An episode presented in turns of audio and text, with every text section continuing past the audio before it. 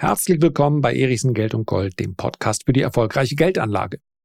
Für die heutige Folge braucht ihr als Aktionäre starke Nerven, denn ich möchte mit euch über eine nicht mehr ganz neue, aber völlig zu Recht viel beachtete Studie sprechen, die eindeutig belegt, dass das häufigste Ergebnis bei einem Investment in Einzelaktien der Totalverlust ist mit nicht einmal der Hälfte aller Aktien. Und wir sprechen hier über einen untersuchten Zeitraum von 1926 bis 2016 hätte man die Rendite von Bundesschatzbriefen geschlagen. Warum also überhaupt in Aktien investieren?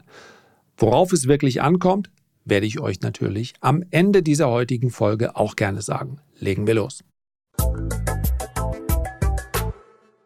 Die Studie, um die es heute geht, ist aus meiner Sicht einer der wichtigsten überhaupt, die jemals zu dem Thema Aktien, Investieren und Börse verfasst wurde. Sie kommt vom Hendrik Bessenbinder und heißt Do Stocks Outperform Treasury Bills. Treasury Bills sind wörtlich übersetzt Schatzwechsel und es geht hier natürlich um den Vergleich der Renditen, die am Aktienmarkt zu erzielen sind, im Vergleich zu den Renditen, die man mit Anleihen im weitesten Sinne erzielen kann. Das heißt also, diese Schatzwechsel, die orientieren sich in ihrer Rendite an dem aktuellen Zinsniveau. Ich habe mir jetzt gerade mal den ältesten Chart rausgesucht, den ich hier finden kann. Der reicht in das Jahr 1956 zurück. Da waren wir unter 4%. Ja, dann gab es die Hochzinsphase in den 80ern. Da stieg die Rendite bis auf fast 17%. Wir erinnern uns, Paul Walker hatte Probleme, die Inflation einzufangen. Und seitdem ist sie, wenn auch wellenförmig, gefallen bis auf den Nullpunkt im Jahr 2020. Und um die Finanzkrise herum waren wir auch nur knapp über Null. Die Durchschnittsrendite dürfte so gelegen haben um die drei bis vier Prozent herum. Und wir alle haben gelernt, ja, am Aktienmarkt gibt es deutlich mehr, je nachdem, welchen Index man sich betrachtet, zwischen sechs und neun Prozent. Und genau darum geht es in dieser Studie. Können Aktien wirklich bei genauerem Hinsehen die Rendite, die mir die sichere Rendite, das ist ja das Entscheidende, denn Schatzbriefe mögen für uns nicht attraktiv daherkommen, aber die Rendite aus Staatsanleihen, aus Bundesschatzbriefen, die ist sicher, während die Rendite am Aktienmarkt nicht sicher ist und noch darüber hinaus die Kurse schwanken. Um dieses zusätzliche Risiko zu kompensieren und ein Investment an der Börse attraktiv erscheinen zu lassen, sollten also die Renditen höher sein. Die Studie ist schon aus dem Jahr 2017 und selbstverständlich verlinke ich euch sie hier in den Show Notes. Ihr könnt euch also gerne durchlesen, hat 53 Seiten, ist, naja, wie so eine Studie eben daherkommt. Also einigermaßen verständlich, wenn man sich der mit der Materie auskennt. Ich glaube aber, die Zusammenfassung, zu der ich jetzt gleich hier kommen werde, die reicht für die allermeisten aus. Aber Vielleicht ist das ein oder andere, hier werden nämlich auch vorherige und ältere Studien immer mal wieder zitiert. Vielleicht ist das für den einen oder anderen interessant. Dann schaut gerne unten rein. Und an dieser Stelle auch der Hinweis, wenn solche Hinweise auf derartige Studien, Untersuchungen und so weiter für euch interessant sind, dann freue ich mich, wenn ihr mich bei meiner Arbeit hier unterstützt. Ich schaue ja in alle Bereiche. Mal gehe ich in den hochaktiven Handel, dann mache ich mal eine Goldprognose und dann schaue ich eben mal auf solche Studien wie die hier von Hendrik Bessembinder. Wenn ihr mich dabei unterstützt, auch dabei die Kultur, die rund um das Thema Börse meines Erachtens in Deutschland etwas zu kurz kommt oder sagen wir im deutschsprachigen Raum, lassen wir einfach mal so stehen. Dann freue ich mich, wenn ihr diesen Podcast abonniert, wenn ihr Lust habt zu kommentieren, mir ein paar Sterne gibt, was man so auf den Plattformen machen kann. Also vielen Dank dafür. Und jetzt steigen wir mal ein. Ich habe den Text weitestgehend und hoffentlich sinngemäß richtig zusammengefasst. Worum geht es? Die im Titel dieses Papiers gestellte Frage also, do stocks outperform Treasury Bills? mag zunächst unsinnig erscheinen, denn es ist ja allgemein bekannt, dass Aktienmärkte langfristig höhere Renditen als risikoärmere Investitionen wie Staatsanleihen bieten. Dieses Phänomen, bekannt als das Equity Premium Puzzle, ist sowohl für den US-Aktienmarkt als auch für international gut ähm, dokumentierte Märkte nachvollziehbar bzw. ist allgemein bekannt. Warum hier diese Unterscheidung? weil insbesondere in den Märkten, wo der Währungseinfluss sehr hoch ist, also beispielsweise in Venezuela gibt es natürlich auch eine Börse, aber die Ergebnisse müsste man hier sehr stark filtern, beziehungsweise den Währungseinfluss hinzurechnen oder rausrechnen, je nach Betrachtungsweise.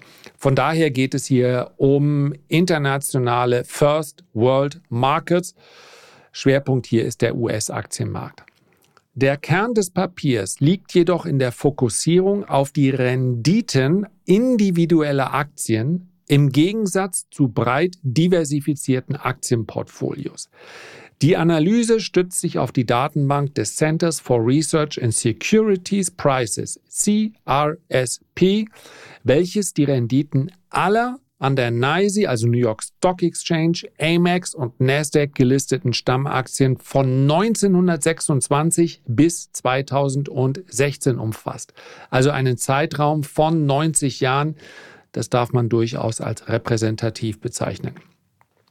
Erstaunlicherweise zeigen die Daten, dass nur 47,8 Prozent der monatlichen Aktienrenditen den einmonatigen US-Schatzwechselkurs im gleichen Monat übersteigen und weniger als die Hälfte der monatlichen Aktienrenditen positiv sind.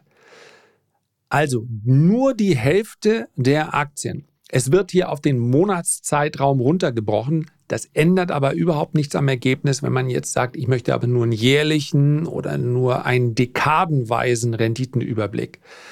Wenn es im Durchschnitt den Aktien hinsichtlich der Rendite nicht gelingt, die Rendite dieser Schatzbriefe zu schlagen, dann heißt das, dass die Renditen schwächer sind.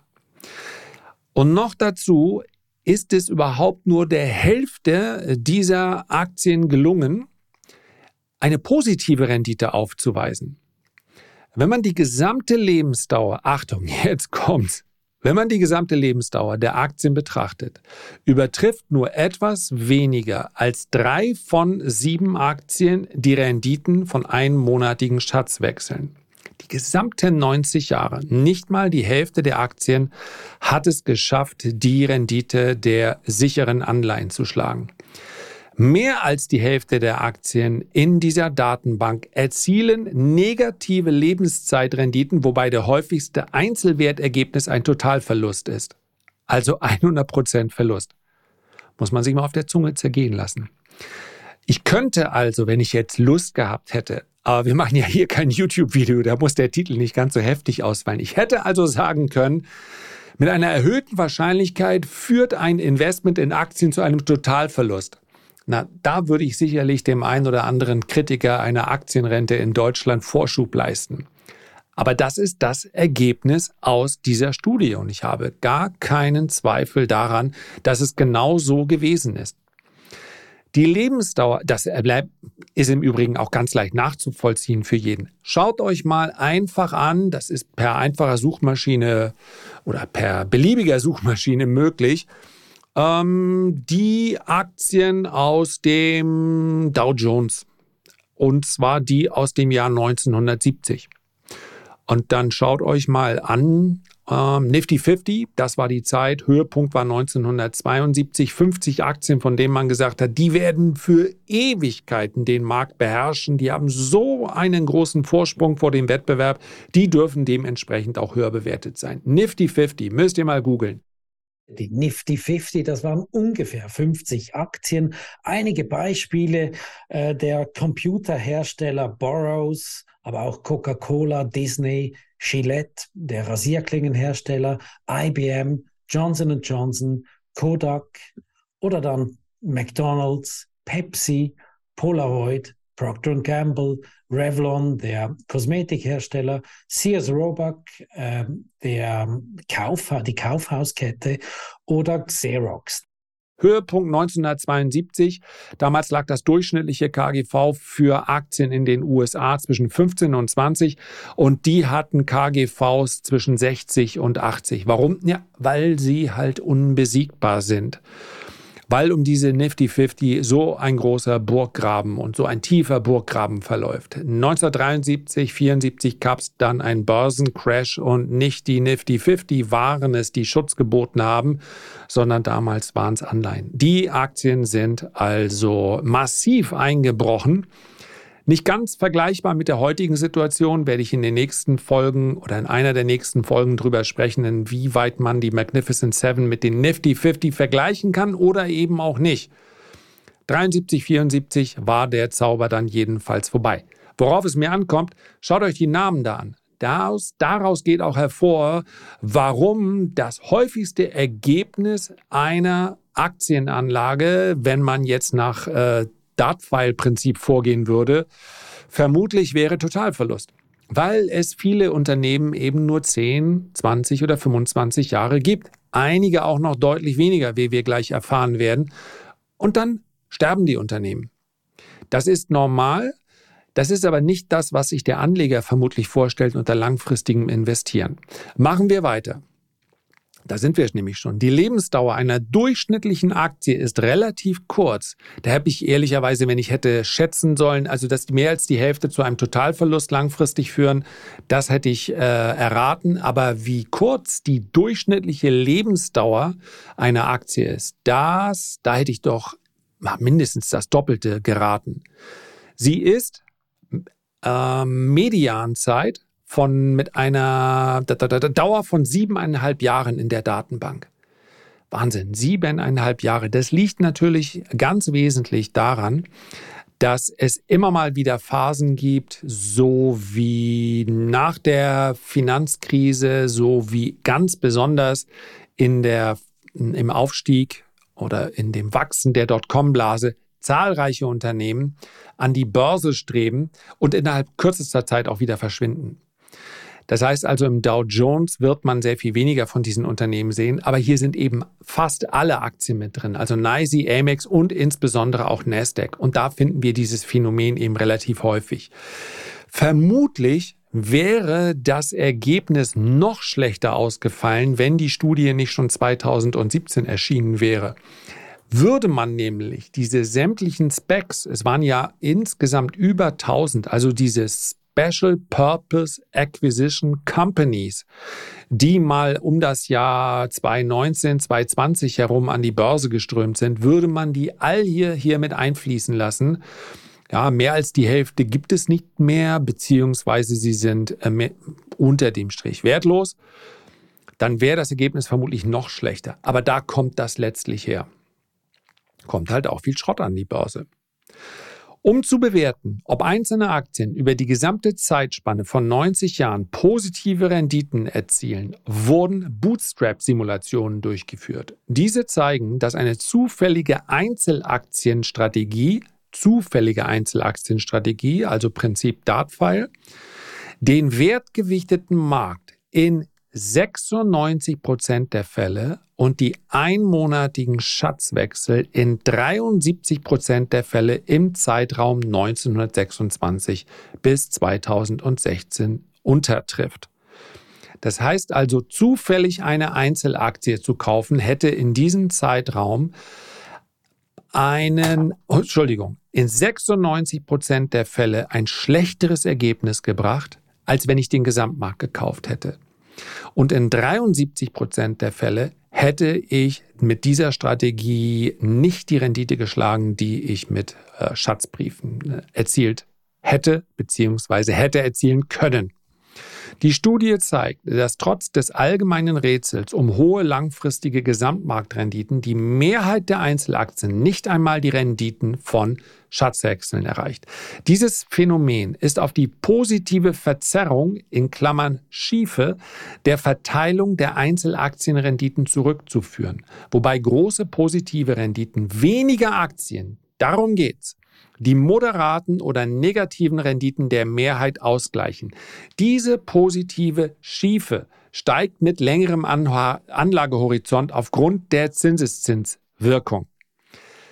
Aufgrund der hohen Rendite einiger weniger Aktien ist die Rendite des Gesamtmarktes höher als die Rendite, die ich mit Schatzanleihen erzielen kann.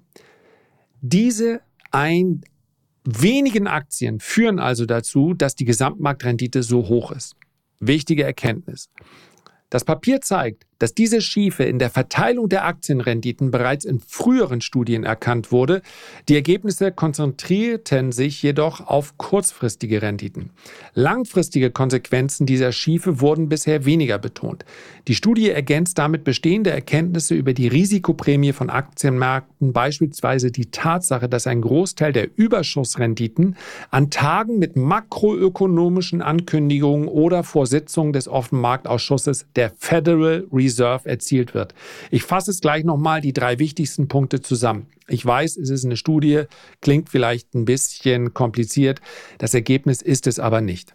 Für Anleger, die sich auf den Mittelwert und die Varianz von Portfoliorenditen konzentrieren, unterstreicht das Papier die Bedeutung der Diversifikation. Nicht diversifizierte Portfolios laufen Gefahr, die wenigen Aktien, die große Renditen erzielen, zu verpassen. Die Studie zeigt, dass diese positive Schiefe in den Renditen erklärt, warum aktive Anlagestrategien, die oft schlecht diversifiziert sind, häufig schlechter abschneiden als marktweite Benchmarks. Das Papier hinterfragt auch die Annahme, dass Renditen normal verteilt sind, insbesondere bei langfristigen Investitionen. Es zeigt, dass Investoren mit langfristigem Anlagehorizont die große positive Renditen schätzen, trotz des Risikos, den Gesamtmarkt zu unterbieten, möglicherweise weniger diversifizierte Portfolios bevorzugen sollten ist kein Widerspruch zu dem, was ich gerade gesagt habe, beziehungsweise was die Studie sagt. Darüber hinaus zeigt die Studie, dass es große Gewinne aus der aktiven Aktienauswahl geben kann, wenn Anleger in der Lage sind, die Aktien zu identifizieren, die extrem positive Renditen erzielen werden. Abschließend stellt die Studie fest, dass Aktien, die in jüngeren Jahrzehnten in die Datenbank aufgenommen wurden, tendenziell niedrigere Renditen als Schatzwechsel erzielten, was mit früheren Studien übereinstimmt, die einen Anstieg risikoreicher Aktien mit hohem Vermögenswachstum, aber geringer Rentabilität nach 1980 feststellten. Dies deutet darauf hin, dass die Internetökonomie und erhöhte Branchenkonzentration zu Winner-Take-All-Ergebnissen mit stark verzerrten Renditen führen könnten, ähnlich der Verteilung von Auszahlungen bei Risikokapitalinvestitionen. Das hängt schlicht und einfach damit zusammen, dass heute Unternehmen entweder in einem Stadium an die Börse kommen, in dem sie noch extrem riskante Investments darstellen, einfach weil sie das Kapital brauchen oder aber Unternehmen, die schon in sich in einem deutlich fortgeschrittenen Stadium befinden. Das heißt also, mit frühen Investoren wurden bereits mehrere Finanzierungsrunden gemacht und dann ist das Unternehmen, kommt dann letztlich in einer Phase an die Börse, wo man sagt, jetzt möchten diese frühen Investoren auscashen. Ja, wenn wir uns jetzt Reddit zum Beispiel anschauen. Das ist ein Unternehmen, welches nach wie vor kein Geld verdient, unter dem Strich also nicht profitabel ist. Es war mal im Zuge des Hypes an der Börse 2020, wenn wir uns die Finanzierungsrunden anschauen, zwischen 10 und 15 Milliarden Dollar wert und wird wahrscheinlich jetzt im März an die Börse kommen mit einer Bewertung zwischen 4 und 5 Milliarden Dollar. Und das ist natürlich ein Hochrisikoinvestment. So, was sind die Ergebnisse aus meiner Sicht, die für jeden Anleger relevant sind? Erstens, Diversifikation ist wichtig. Entweder mittels eines ETFs, damit kauft man den breiten Gesamtmarkt und entzieht sich einer weiteren Verantwortung, Wobei man auch in einem ETF sagen muss, dass die Konzentration einiger weniger Aktien in den letzten Jahren sukzessive gestiegen ist. Das heißt, man ist weniger diversifiziert mit einem ETF selbst auf den MSCI World, als das noch vor zehn Jahren der Fall war. Diese Diversifikation, dieser Ansatz der Diversifikation, habe ich aber heute schon häufig gesagt jetzt, der gilt natürlich auch in einem Portfolio aus Einzelwerten. Entscheidend ist ganz klar die richtige Auswahl dieser Werte. Was darüber hinaus aber mindestens ebenso wichtig ist, man darf seine Gewinner nicht frühzeitig begrenzen bzw. in ihrem Lauf limitieren, indem man sie vielleicht vorher gierig verkauft oder indem man sagt, dass man jetzt äh, unbedingt auch mal hier Gewinne mitnehmen muss. Das ist eine Frage, die mich in den letzten Wochen wieder häufiger erreicht. Das ist auch logisch, weil es eben einige Einzelaktien gibt, die sehr, sehr gut laufen. Ich habe die Frage häufiger bekommen, zum Beispiel zu einer Microsoft oder auch zu dem mittlerweile müsste das am höchsten bewertetste Unternehmen in Europa sein, Novo Nordisk. Ne? Sind, glaube ich, an LVMH vorbeigezogen. Oder ist LVMH nur noch auf den Plätzen? Spielt keine Rolle. Diese Unternehmen sind sehr gut gelaufen. Und selbst wenn man vor drei, vier oder fünf Jahren erst eingestiegen ist, das ist ja normalerweise für einen langfristigen Investor gar nicht so viel, dann sitzt man, so wie wir zum Beispiel im Zukunftsdepot bei den Renditespezialisten, auf einer Rendite von weit über 300 Prozent. Und diese Gewinner sind es, die man im Depot braucht, um dann eine Outperformance zu erzielen. Dazu ist aber, so schwer es auch manchmal sein mag, es unbedingt nötig, dass man der Widersuch Versuchung widersteht, mal einen Teil der Gewinne mitzunehmen und dann zu sagen, ich steige aber unten wieder ein. Ich höre es immer wieder, es ist noch niemand an Gewinnmitnahmen gestorben. Das ist schlicht und einfach verkehrt bei einer langfristigen Strategie. Wenn ich behaupte, es ist noch nie jemand an Gewinnmitnahmen gestorben, dann klingt das zwar ganz plausibel, aber dann muss ich ja im Prinzip auch sofort beantworten, ja, wann steige ich denn wieder ein? Nach einer Korrektur? Davon ausgehend, dass mein Kapital in dem Moment, wo es in Form von Cash rumliegt, ja keine Rendite mehr abwirft. Und solche Schritte immer mal Gewinne mitnehmen, das klingt ja ganz gut, aber das wird natürlich, wenn ich mir das über einen langen Zeitraum anschaue, ganz eindeutig meine Rendite schmälern. Wenn ich davon ausgehe, das ist jetzt nur theoretisch, dass ich mit Novo Nordisk im Jahr durchschnittlich 15 oder 17 Prozent mache und dann sage ich, ich nehme jetzt aber meinen Teil des Kapitals raus, dann verzichte ich ja im Durchschnitt auf diese 15 bis 17 Prozent, es sei denn, ich weiß ganz genau, wann eine Korrektur stattfindet und dass eine Korrektur kommt und da werde ich dann wieder einsteigen. Wenn ich den Plan nicht habe, dann habe ich Cash und dann bin ich nicht mehr in diesem Unternehmen investiert. Und deswegen Vorsicht mit diesem Ansatz. Man muss auch mal Gewinne mitnehmen. In einem langfristigen Portfolio stimmt das letztlich nicht. Das ist eine aktive Anlagestrategie mit einem Timing-Ansatz, wenn ich sage, ich nehme auch mal Gewinne mit. Da gibt es keine, glaubt's mir.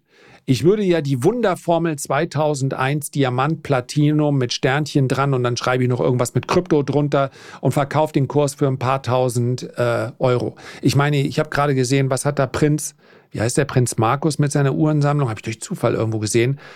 So eine Scheiße für ein paar tausend Dollar zu verkaufen und sich dann mit Chaka vor seinem Porsche zu stellen. Aber irgendjemand muss den Schrott ja kaufen.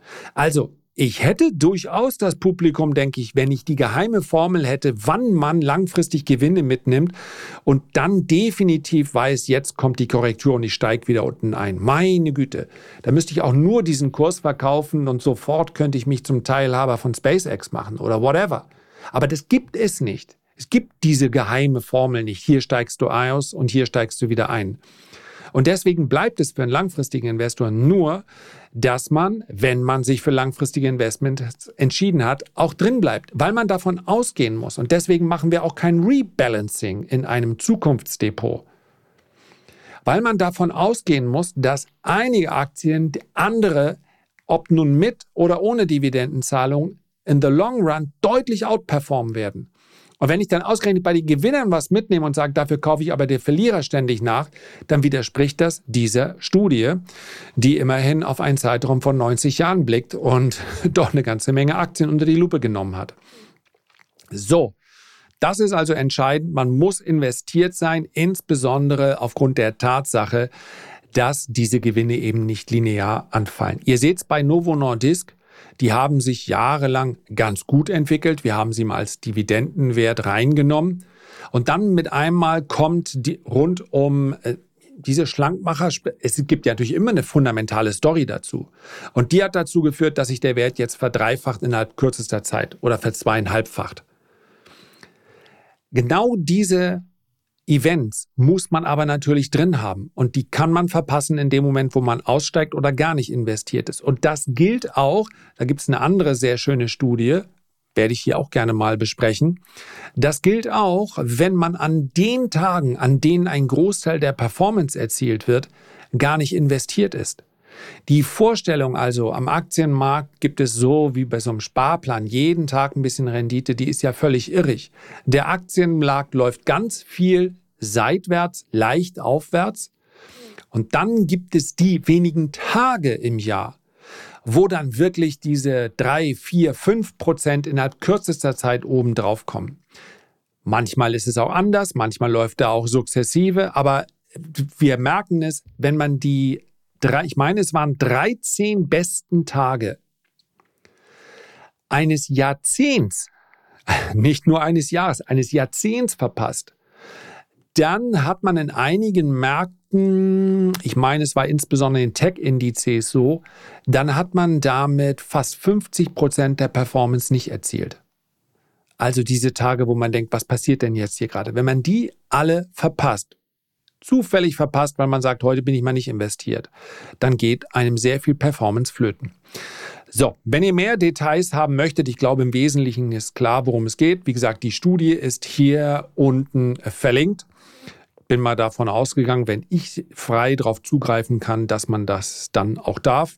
Also insofern schaut's euch gerne an. Herzlichen Dank für deine Aufmerksamkeit und nochmal die kleine Erinnerung, wenn du Lust hättest, mich hier zu unterstützen, dann würde ich mich über ein Feedback oder über ein Abo dieses Podcasts sehr freuen. Am allermeisten freue ich mich, wenn wir uns zur nächsten Folge gesund und munter wiederhören. Bis dahin alles Gute, dein Lars.